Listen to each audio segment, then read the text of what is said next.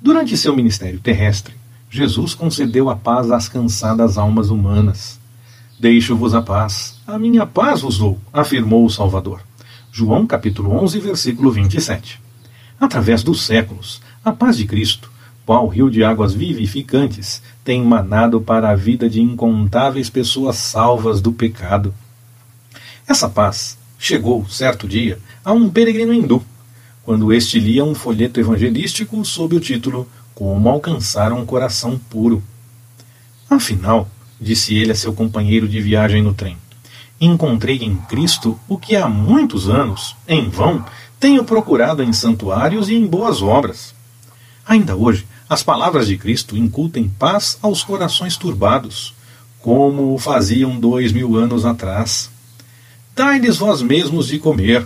Marcos 6,37. Instruiu Jesus aos discípulos, quando a multidão faminta o comprimia.